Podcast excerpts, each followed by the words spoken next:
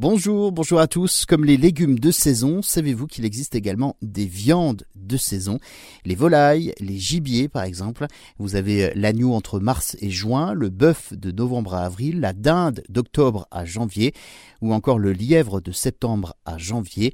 Un calendrier précis existe sur les saisons où les viandes sont donc les meilleures. Vous pouvez euh, bien entendu manger du veau en septembre, mais il devrait être moins savoureux que celui d'avril. À chaque saison donc sa viande.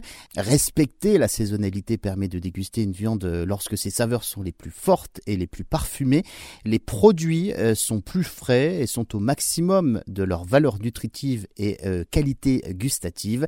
L'offre est également plus abondante hein, et donc le prix plus attractif. Enfin, respecter la saisonnalité des viandes aide à conserver l'équilibre écologique et favorise une production animale plus respectueuse des cycles de reproduction.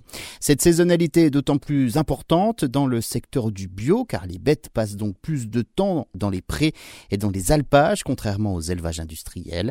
Et dès le retour des beaux jours, les viandes de boucherie sont à l'honneur avec des animaux tels que le mouton, le bœuf, le porc ou encore l'agneau, et puis le veau qui est également une place de choix sur la table, notamment pour la période de Pâques, avec le traditionnel agneau pascal. Vous avez également les viandes d'été, principalement la saison des grillades et des barbecues. On déguste donc des côtes d'agneau, des côtes de porc ou encore des saucisses comme des chipolatas et des merguez.